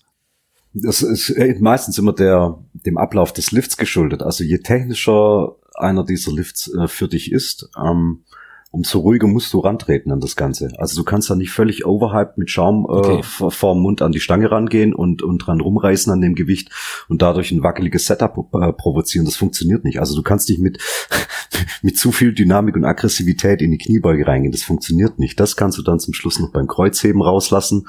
Ähm, Aber da funktioniert das einfach nicht. Also du musst eine gewisse, ja, äh, besonnene, besonnene Aggressivität so in dir drin haben. Ja, also brauchst das Adrenalin, Adrenalin natürlich. Aber zu viel äh, funktioniert auch nicht. Ja, aber im Prinzip ist es im Sprint äh, genau das Gleiche. Hm. Also bei mir muss ich unterscheiden. Ja, also einmal äh, die die Zeit äh, aus dem Kampfsport. Hm, da war ich aufgeregt. Ich war kein Nervenbündel, das kann ich so nicht sagen, aber die ersten, ja, am liebsten würde ich sagen nur zwei, aber mit Sicherheit die ersten acht, neun, vielleicht sogar zehn Kämpfe hatte ich vorher immer die Hose voll. Ja, also einfach, das ist die Aufregung, die dann kommt. Angst. Das ist auch ganz gut, wenn die da ist. Ähm, musst auch nicht allzu viel warten, außer eben die Zeit, bis es ran ist. Jetzt aktuell beim Bodybuilding ist es so wie bei euch einfach Zeit. Du musst einfach wirklich einen Fokus oben halten, weil du gehst in die Halle, wenn alle anderen in die Halle sind zum Wettkampf. Du bereitest dich vor. Es gibt sowieso immer Verzögerungen. Selten klappt das pünktlich auf die Minute, weil es ja keine Fernsehzeiten gibt, äh, an denen übertragen wird. Und ähm, da, da wird es wahrscheinlich pünktlicher sein. Und dann kann dir das passieren. Du bist äh, natürlich am Wettkampftag äh, ab morgens on point und bist aber erst in der Vorrunde um 14 Uhr dran, in der Zwischenrunde um 18 Uhr und wenn du Glück hast, packst es ins Finale, bist du um 23 Uhr nochmal auf der Bühne. Das kann sein, dass du drei Bühnengänge hast. Das heißt, du musst also die ganze Zeit über deinen Fokus oben halten. Ähm, das ist auch immer so, so eine Sache. Ich fahre ja auch mit meinen Athleten, wenn ich selber antrete auf die Wettkämpfe, die mich immer gefragt haben, wo, wo, woher hast du so diese, diese Arschruhe, sagen die immer. Das kann ich eigentlich gar nicht sagen, weil ich wirklich erst ab dem Punkt, wo ich so Backstage zum Aufwärmen, so zum Aufpumpen, wie wir sagen, bin, äh, direkt hinter der Bühne, dass ich dann so ein bisschen Lampenfieber kriege. Aber das ist, das ist auch nur ganz geringfügig. Und, ähm, und auch da hast du solche Leute, wie es ähm, der Benny gerade sagt, die, die, die springen rum ähm, und, und sind aufgeregt und reden noch, während ich eigentlich dahinter war und, und guck, dass ich nochmal vor den Spiegel komme und sehe, ob ich wirklich äh, alles anspannen kann. Äh, es gibt Leute, die sprechen gar nicht, bevor sie raufgehen und sprechen auch erst wieder, wenn sie unten sind von der Bühne. Und ich denke, dass das sowieso die Wettkampfsportarten alle durch die Bank auszeichnet, dass man in der Lage sein muss, wenn man erfolgreich sein will, lange Zeit die Konzentration zu halten. Nehmen wir nur solche Sportarten wie Tennis. Formel 1 Spitzenboxer genau das gleiche oder Leute überhaupt in den anderen Kampfkünsten und äh, in, in der Leichtathletik, wie, wie lange sich das äh, hinzieht, ja, der Sprint hier, mach mal äh, über über Nachmittag bis Abend hin verteilt sechs Versuche im Weitsprung. Na? Und äh, ich denke, das ist das, was die Leute auszeichnet, die ganz nach vorne kommen, ähm, dass sie in der Lage sind, zu jeder Zeit ihre Leistung auch abzurufen und auch damit umzugehen, wenn das eine oder andere dann tatsächlich nicht, nicht richtig funktioniert hat, so wie man sich das auch ähm, dann gewünscht und vorgestellt hat. Ja. Beim, beim 100-Meter-Sprint ist, glaube ich, auch nochmal so ein Stück weit die Besonderheit, dass man da nur diesen einen Versuch hat, wenn man im Finale steht. Also, und der Zeitraum ist auch einfach so kurz, da ist kein Platz für Fehler und dann muss in diesem Lauf einfach von vorne bis hinten alles passen. Und ähm, man müsst beim nächsten äh, Leichtathletik-Wettkampf, der mal im Fernsehen übertragen wird, äh, die Sprinterinnen und Sprinter vor dem Start beobachten. Also da werden die wenigsten einfach still hinter dem Startblock stehen, sondern die meisten tigern dann schon so ein bisschen hin und her oder äh, sind in irgendeiner Art und Weise in Bewegung und das ist immer äh, ähm, was eine, eine Kompensation, um den Stress so ein bisschen zu regulieren. Also da müsst ihr beim nächsten Mal wirklich drauf achten. Mhm. Ich, ich habe das, ich habe das auch gesehen. Zum Beispiel der der Jahrhundertsprinter Usain Bolt war ja auch so. Der wirkte schon ein bisschen so wie aufgezogen immer. Ja. Ne? wenn der, wenn der, wenn der dann dahinter war. Aber der ähm, hat es dann tatsächlich immer sehr, sehr gut hinbekommen, dann unmittelbar äh, vor dem Start äh, sich dann doch zu konzentrieren. Also man hat dann doch schon immer gesehen, der schaltet jetzt um. Also von diesen ja. Späßchen, die er dann immer im Vorfeld dann doch noch gemacht hat, äh, zu äh, einer doch konzentrierteren Herangehensweise. Den, den habe ich sowieso auch, haben wir ja schon gesprochen in, in unserer Aufnahme, ne, Benny, den habe ich sowieso auch immer sehr gerne gesehen, ja. weil der einfach sehr, ein sehr fröhlicher Typ ist und ähm, das ist ja auch so ein, so ein sportlich Hochbegabter, ne? Der ist ja auch ein, ein Top-Fußballer. ja, der, der wirklich auch äh, sehr, sehr, sehr, sehr klasse spielt und es auch Ambitionen äh, gegeben hat, dass er im, im Profifußball dann auch einsteigt und hat sich jetzt dann irgendwie zerschlagen, so wie ich das mitbekommen habe. Welche, welche äh, Sportarten hättet ihr denn am liebsten außer der Sportart gemacht, die ihr praktiziert habt? Was, was wäre es bei dir gewesen, Markus? Was hättest du, was hättest du gerne, gerne mal noch richtig probiert auf, vielleicht auch auf ambitionierten Niveau? Ähm, also es wäre zumindest mal nicht Bodybuilding gewesen, so so mhm. so sehr ich das auch immer äh, geliebt habe, so so zu trainieren, noch bevor ich dann mich dann doch ein bisschen mehr für fürs Powerlifting entschieden habe, ähm, weil ich mich einfach nie auf einer Bühne gesehen habe. Also jetzt ohne Wertung, aber einfach so als ähm, als Ende dieses ganzen Bestrebens irgendwie nach einer nach einer guten Physik äh, oben auf der Bühne zu stehen, wäre jetzt nicht meine Vorstellung gewesen von von äh, einer, einer kompetitiven Sache. Äh, ich habe äh, in meinen frühen Zwanzigern war ich zwei Jahre lang noch in einer, äh, in einer Kickbox-Schule. Ähm, mir wurde damals auch einigermaßen Talent dafür ähm, attestiert. Äh, das hätte mich dann vielleicht noch ein bisschen interessiert, da vielleicht doch auch im Kampfsport irgendwie ein bisschen ähm, zu bleiben. Ich war zwar als kleiner Junge auch schon im Judo, hatte damals überhaupt keinen Nerv eigentlich für, für Wettkämpfe. Das hat mich eher gestresst. Das Training hat mir Spaß gemacht. Bin dann da auch mit, mit 11, 12 habe ich der Sache dann äh, den letzten Schuss gegeben und bin dann rausgegangen. Ähm, aber dann nochmal mit 20 im, im Kickboxen, das hat schon einigermaßen Spaß gemacht. Aber da war es dann auch so, dass ich gesagt habe, nee, das ist mir dann doch alles äh, ein bisschen zu viel. Mir war dann klar, dass das sich dann in einem Alltag dann, also nicht beide Welten irgendwie äh, das sind nicht, sind nicht vereinbar. Du kannst jetzt nicht ambitioniert im Kraftsport, du kannst jetzt nicht ambitioniert im Kickboxen. Wird natürlich Leute geben, die sagen, doch, das geht mit Sicherheit, aber ich bin dann doch einfach freizeitmäßig doch auch noch in anderen Bereichen ausgelastet. Und wäre das einfach auch äh, zu viel gewesen. Aber wenn, ich glaube ja, wenn, dann würde ich glaube schon auch Richtung Kampfsport gehen. Also bei mir war es so, ich, nachdem ich meine Leichtathletik-Laufbahn beendet habe, war ich tatsächlich nochmal bei einem Probeanschieben äh, bei einem Bobfahrer in Thüringen und mhm. ähm, ich muss sagen, das hätte ich tatsächlich gerne noch äh, ausprobiert, aber da gab es dann verschiedene Gründe, warum es dann doch nicht geklappt hat. Aber das ist äh, ja ein Weg, den viele oder einige Sprinter gehen, äh, dass sie dann äh, zu, zum Wintersport zu den äh, Bobsportlern wechseln. Also das finde ich schon sehr, sehr interessant. Ich glaube, das hat schon seinen Reiz, da mit über 120, 130 kmh durch so eine Eisröhre zu fahren. Mhm. Ja, das, du hörst das ja auch immer wieder, dass die, die äh, Top-Steuerer, äh, die Top-Steuermänner sich ja auch wirklich die, die absoluten bulligen Sprinter dann auch holen, ne? Also die sie, dass sie richtige Anschieber eben auch haben, die auf den ersten Metern den, äh, den Bock nochmal in Fahrt bringen. Ne? Ja. Immer wieder, ne? Das war mir auch früher überhaupt nicht klar, dass das tatsächlich so ist. Ich glaube, das war, das habe ich zum ersten Mal dann auch so mitbekommen, dass, dass das tatsächlich so praktiziert wird, als mir vor Jahren das mal der Wolfgang Munzfeld mal gesagt hat, dass gerade die Anschieber, dass das dann irgendwelche bulligen äh, Leichtathleten oder so sind oder dann auch manchmal irgendwelche Kugelstoßer-Typen einfach, die schwer und dynamisch sind, die da einfach brutal Druck reinbringen und das war für mich dann so, hä, was, echt jetzt? Also für mich war so Winter- und Rodelsport irgendwie, das war halt für mich Schauschackel und ich lege mich auf den Bock drauf und äh, auf, auf den Schlitten drauf und gut ist. Und mhm. ähm, habe ich, mir war mir nie klar, dass das irgendwie so ähm, sportartenübergreifend funktioniert. Mhm. Gibt es tatsächlich einige. Äh, der ehemalige 400-Meter-Sprinter Martin Grothkopf, ähm, mittlerweile äh, auch Olympiasieger im, im Bob. Und ähm, Georg Fleischhauer, der war bis vor zwei, drei Jahren noch 400 Meter Hürdensprinter, ist jetzt in den Bobsport gewechselt, ist da auch schon sehr erfolgreich und auch einige Kurzsprinter noch aus meiner Zeit, die äh, dann äh, auf die Eisbahn gewechselt sind. Hm. Ist es dann fast schon ein bisschen eine Entlastung, dass man sagt, naja, technisch ist das jetzt gar nicht mehr so aufwendig im Vergleich zu dem, was ich zuerst gemacht habe? Es ist anders aufwendig. Also ähm, viel tragen, ne? Kufenschleifen, ich, äh, ich weiß es nicht genau.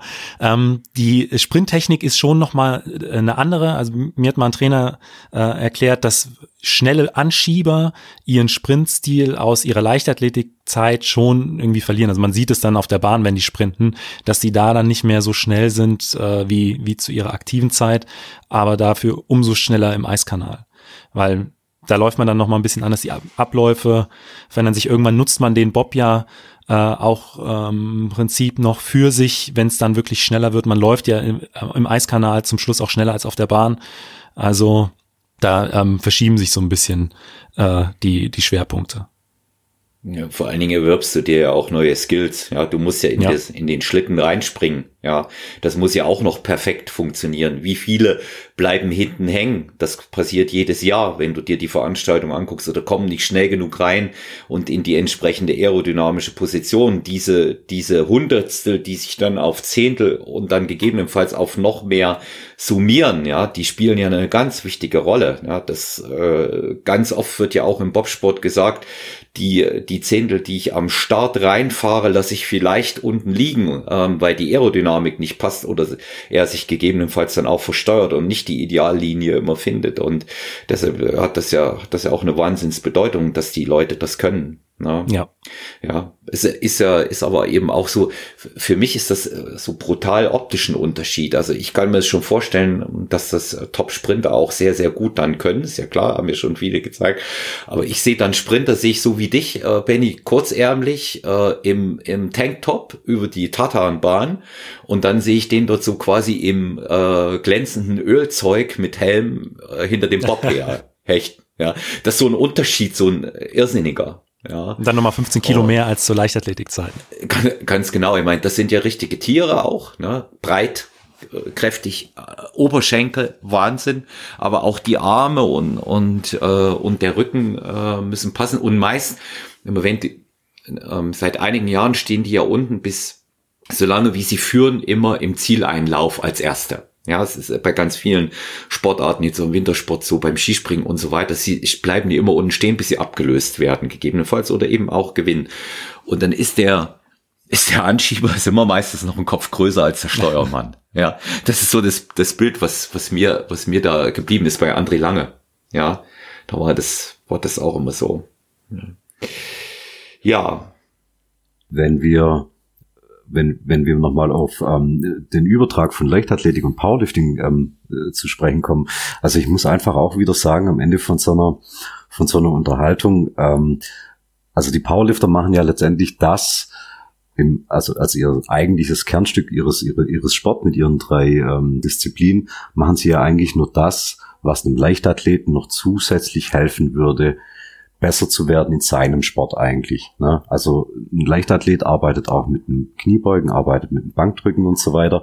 Und wir haben da jetzt einfach eine Sportart draus gemacht und ähm, sehen uns da teilweise so am Ende dieser ganzen Nahrungskette, was eigentlich überhaupt nicht der Fall ist. Ich habe, ähm, wo ich ähm, bei Benny den Podcast angehört habe mit Alina Kenzel, ey, die hat da mit Zahlen um sich geworfen, was ihre Kraftwerte betrifft.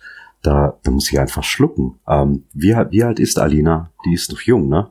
Ähm, die ist noch eine U23-Athletin. Ja, ja, mein Gott. Ja, und ähm, ich möchte jetzt aus Diskretionsgründen nicht nach ihrem Körpergewicht fragen, aber wenn sie von Kniebeugenwerten von 170, 180 Kilo spricht und von Bankdrücken mit 130 Kilo, wahrscheinlich ein Touch and Go oder, oder ein gebounced gebounced Bankdrücken, aber hey, es sind 130 Kilo.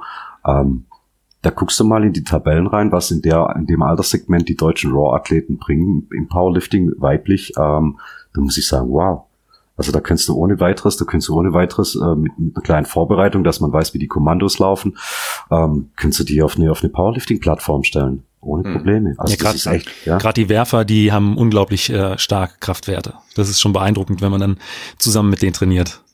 Das, das glaube ich sofort. Ich habe äh, damals ein Interview gelesen von Adam Nelson, der ähm, 2004 Gold geholt hat bei Olympia und also seine besten Werte waren auch im, äh, auf der Bank, also auch mit einem, mit einem gebounceden, bisschen mit, mit, mit Schwungbankdrücken. Aber hey, 245 Kilo für fünf Wiederholungen. Mach das erstmal. Ja, vor allen Dingen, die wiegen ja auch nichts. Ja. Na gut, Adam Nelson, der wird wahrscheinlich schon 120 Kilo gewogen haben. Das ist schon ein ziemlicher Büffel. Ja, gut, den, den, den kenne ich jetzt nicht, aber wenn ich mir die anderen angucke, ähm, die, die wiegen ja äh, nun wirklich nicht allzu viel. Ne? Bestätigt aber auch das wieder, was wir ähm, mit der Lea schon hatten, die ja auch relativ leicht ist, Markus. Du erinnerst dich, ne? Die ist ja nun noch nicht so lange dabei und hat ja auch überragende Kraftwerte. Ja. Also das, das, das zeigt eben auch, ähm, dass das schon äh, möglich ist und ähm, wir sind ja da immer so in diesem äh, Bereich Explosivkraft und ja, also ich bin da auch immer schwerst beeindruckt, was Männer bringen und bei Frauen mhm. noch viel, viel mehr. Ja, also Körpergewicht allein sagt da nichts. Ja, Also dieses, äh, dieses Verhältnis äh, beeindruckt mich immer mehr, je leichter jemand eigentlich ist. Na. Ja, das schon.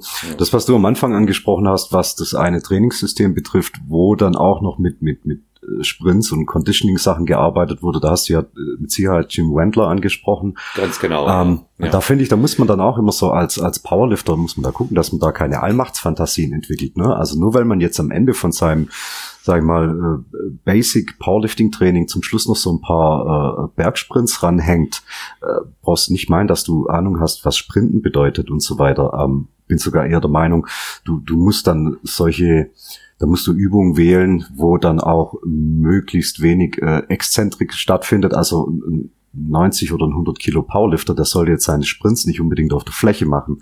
Das sollte die dann mhm. vielleicht tatsächlich am Berg machen, dass er diese, diesen, diesen harten Aufprall ein bisschen minimieren kann, wenn er das am, am Berg macht, dass er da mehr eine, eine, konzentrische Bewegung hat oder sich dann auf einen, auf Schlitten ziehen oder, oder, oder, oder, oder leichte Sprints mit einem Schlitten oder mit einem Prowler irgendwie fokussieren. Ähm, weil wenn du drei, vier Mal die Woche schwer im, im, Krafttraining bist und dann noch harte Sprints machst auf der Ebene und vermutlich sogar noch auf Asphalt, dann brauchst du dich nicht wundern, wenn dann deine Gelenke recht schnell anfangen zu pfeifen und dass das ziemlich schnell dein ähm, Kraftniveau auch nach unten drücken wird, eben weil deine Regeneration drunter leidet. Am Anfang wirst du einen Zugewinn kriegen, ähm, aber das ist ein ziemlich, ziemlich rückläufiger Prozess, der nach wenigen Wochen eigentlich schon äh, besteht. Und wenn du das nicht clever programmierst ähm, und da die richtigen Übungen für deine, für dein Körpergewicht und für dein Training äh, in Verbindung bringst, dann wirst du recht schnell Probleme bekommen. Hm. Ähm, Benny, du bist Boxfan? Ja. Haben wir haben wir auch im, in unserer Aufnahme drüber gesprochen. Äh, du hast mit Sicherheit mal reingehört in die Undisputed Truth. Mike Tyson, ja. Und äh, der Kampf ist ja, den er gegen äh, Roy Jones hatte, ist ja nun auch mittlerweile Geschichte, wo nochmal die alten Haudegen da aufeinander getroffen sind. Aktuell ganz interessante Sachen. Verfolgst du äh, Schwergewichtsboxen weiterhin?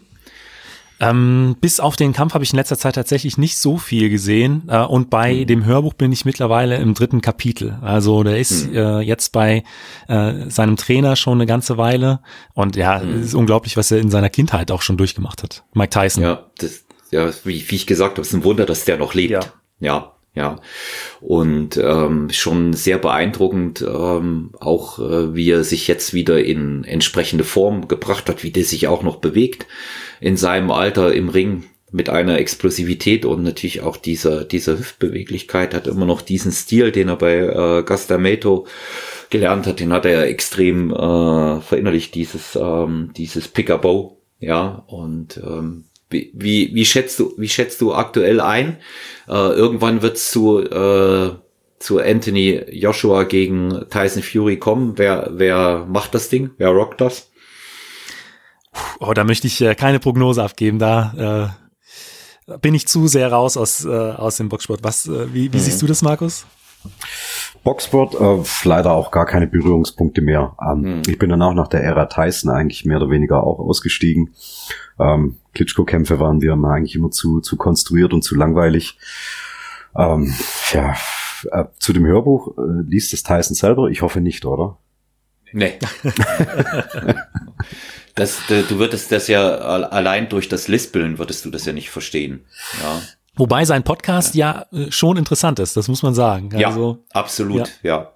Also ich habe immer noch das Joe Rogan Interview noch nicht ganz verwunden, das letzte. Ne? Also das ist schon, das ist immer schon hart, wenn du ihn siehst und dann hörst du zu oder das eine oder das andere nicht. Das ist immer dann schon, äh, damit rechnest du ja eigentlich gar nicht. Ja, ja, das stimmt. Ja. Ja, aber er hat, er hat für, für sich auch eine Ebene gefunden, was ihm wahrscheinlich früher niemand zugetraut hat, wo er außerhalb des aktiven Boxens ähm, nicht nur eine Beschäftigung, sondern auch eine Selbstverwirklichung findet, mit der er auch noch sehr viel Geld verdient. Und das macht er gut.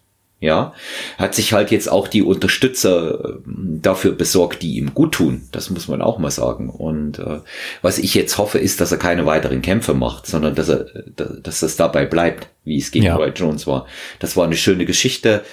Natürlich ist klar, dass dieses Unentschieden abgesprochen war. Kann man jetzt sich äh, zehnmal verbiegen, Tyson war besser oder was auch immer. Das war abgesprochen. Das hat einen ganz anderen äh, Charakter gehabt als ein in Anführungszeichen normaler Boxkampf. Äh, ja. jeder, jeder, der ein bisschen Ahnung hat, hat gesehen, dass da keiner auch nur ansatzweise voll durchgezogen hat. Ja. Und äh, ich denke, da wäre das, da wäre das auch ein bisschen, ein bisschen anders ausgegangen am Ende. Ja, ja ich, wir, wir sind auf der Zielgeraden. Ich möchte mich ganz, ganz herzlich äh, dafür bedanken, dass ihr heute Gast in einem für mich sehr, sehr interessanten äh, Podcast, einer sehr interessanten Episode gewesen seid. Ist nicht alltäglich, wenn das so äh, unterschiedlich und doch wieder miteinander verwandte äh, Sportarten zusammentreffen. Ja, nochmal vielen Dank für die Einladung. Ich fand es auch äh, sehr, sehr interessant.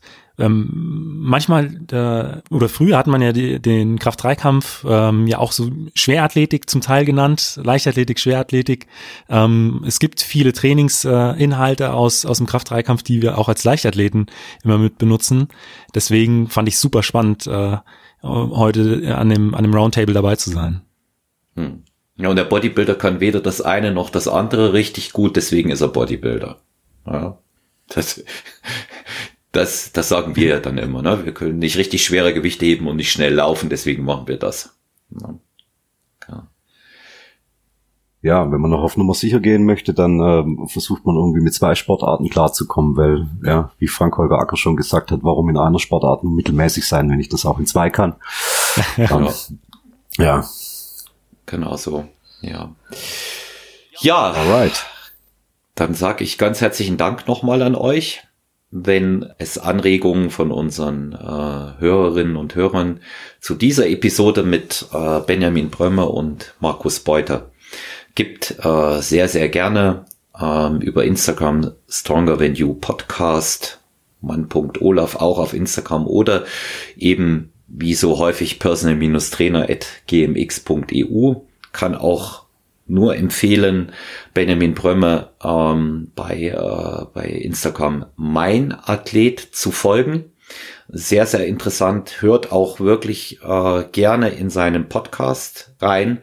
Immer wieder interessante Themen, wer sich ähm, für Leichtathletik interessiert, aber auch äh, allgemein, auch was Sportpsychologie, Biomechanik angeht, kann ich immer nur wieder empfehlen. Markus äh, Beuter, erfolgreicher Buchautor von dem äh, angesprochenen Buch Powerlifting, die wichtigsten Trainingssysteme aller Zeiten. Du arbeitest ja aktuell auch selber an einem neuen Projekt und ähm, ja, empfehle auch da mal in das Buch äh, reinzulesen. Ich habe, äh, trotz dass ich schon sehr viele Jahre trainiere, sehr, sehr tolle Inspirationen dort auch erhalten, habe das auch äh, mit in das Training mit meinen Klienten und natürlich in mein eigenes nehmen können. Und es ist schön, äh, mit euch äh, über Sport zu sprechen.